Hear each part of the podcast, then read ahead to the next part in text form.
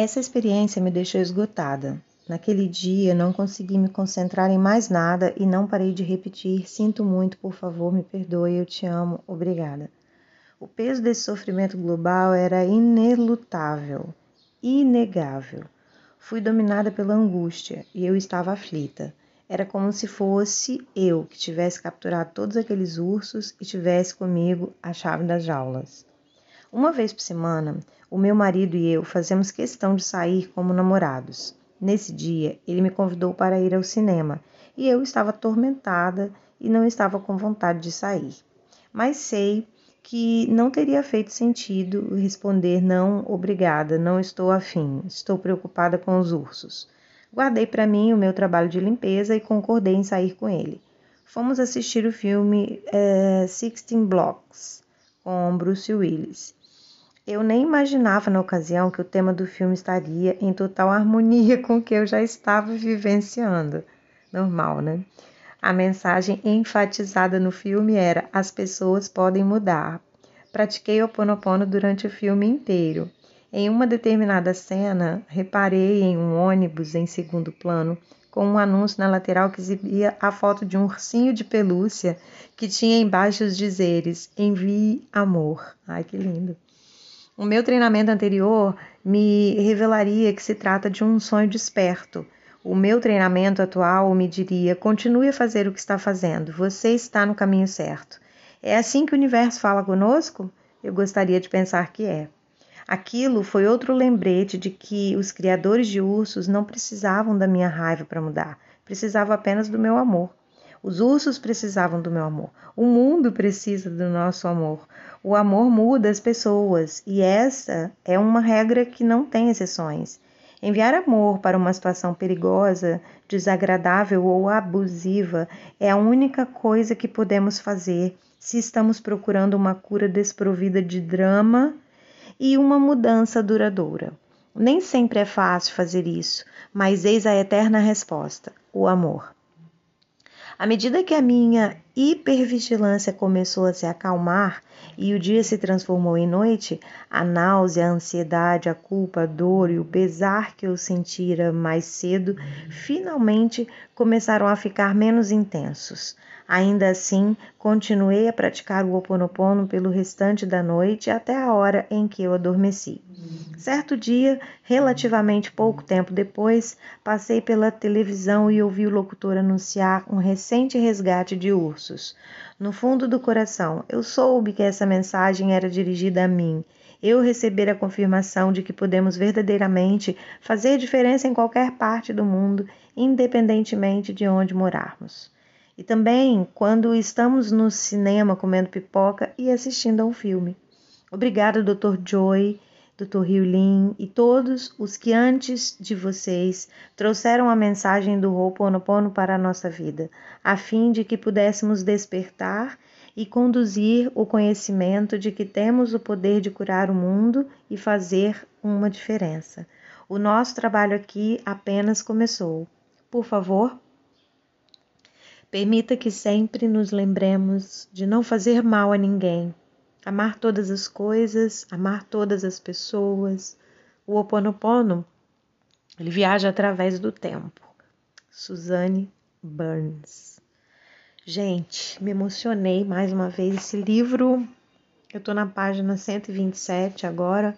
É um livro pequenininho que já estava comigo há alguns meses, como eu disse, e eu não consegui avançar.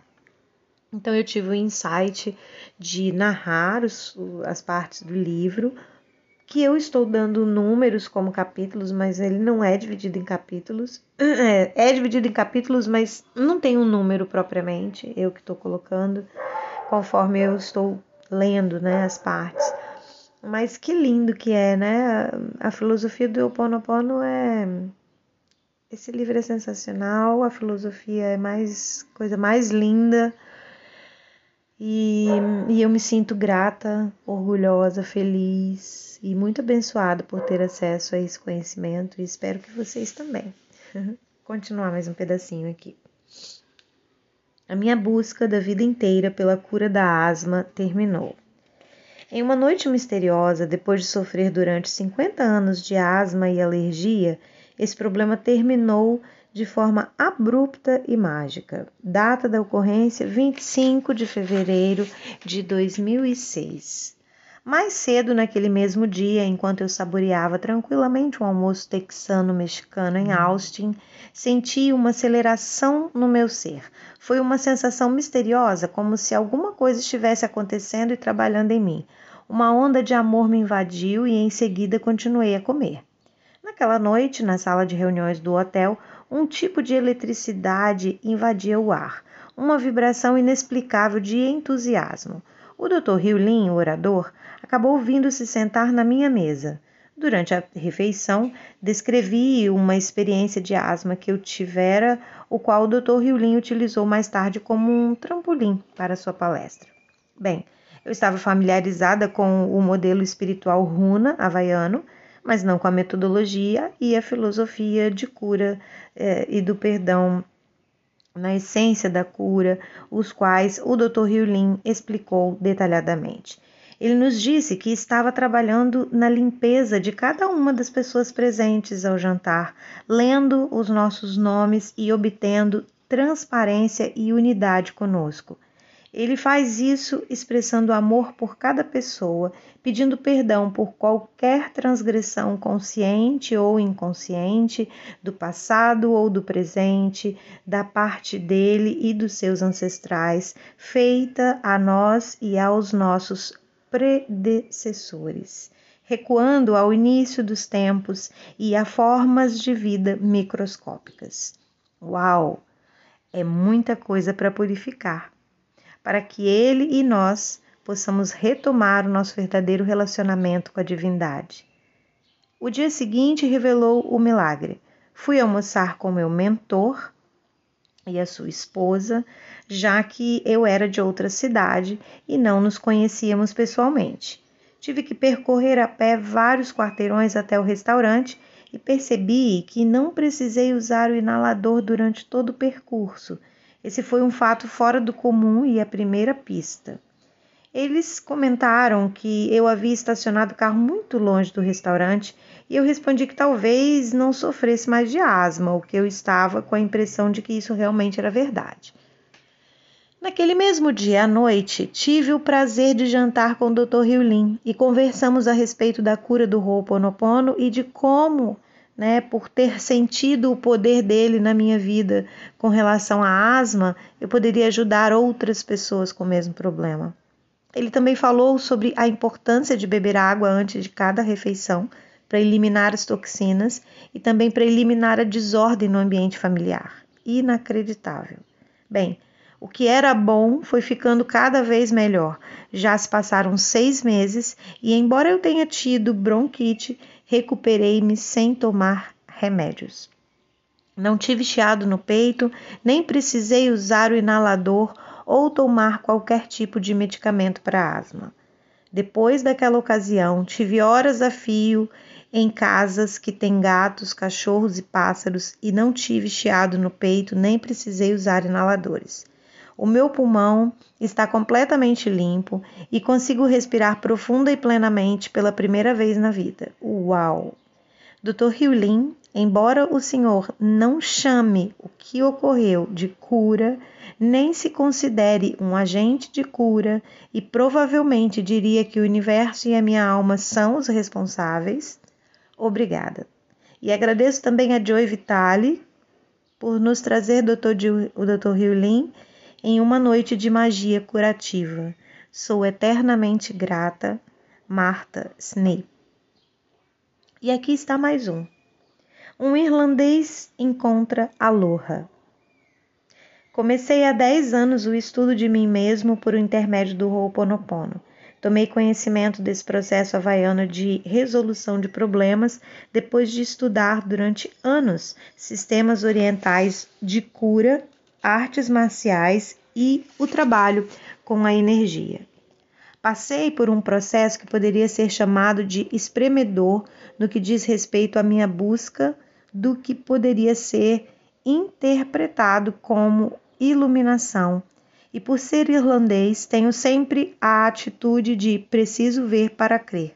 Como fui criado na zona sul de Boston, Massachusetts, em um bairro irlandês de classe trabalhadora de pessoas duronas, onde o barulho de tiroteios e a sirene dos carros da polícia eram o canto dos pássaros das áreas pobres da cidade. As chances de descobrir interpretações metafísicas do universo não surgiam com muita frequência. Assim, diante da oportunidade de comparecer gratuitamente a uma palestra, aceitei avidamente a chance de conhecer essa interpretação havaiana da vida descobri uma coisa muito diferente. Muitos sistemas utilizam e deslocam a energia. O Ho'oponopono, contudo, me despertou para a maneira com a qual posso apagar os elementos negativos que se manifestam como situações problemáticas dentro de mim mesmo. Fiquei no mínimo curioso. Muitos dos conceitos na ocasião passavam rápido pela minha cabeça, já que todas as ideias eram novas para mim. No entanto, no final da palestra, cheguei à conclusão de que iria dar uma chance às duas ferramentas gratuitas que estavam sendo oferecidas e comecei a utilizá-las o máximo possível durante o dia e também enquanto fazia massagem nos meus pacientes para ver se obtinha algum resultado, seguindo a minha necessidade de ver para crer.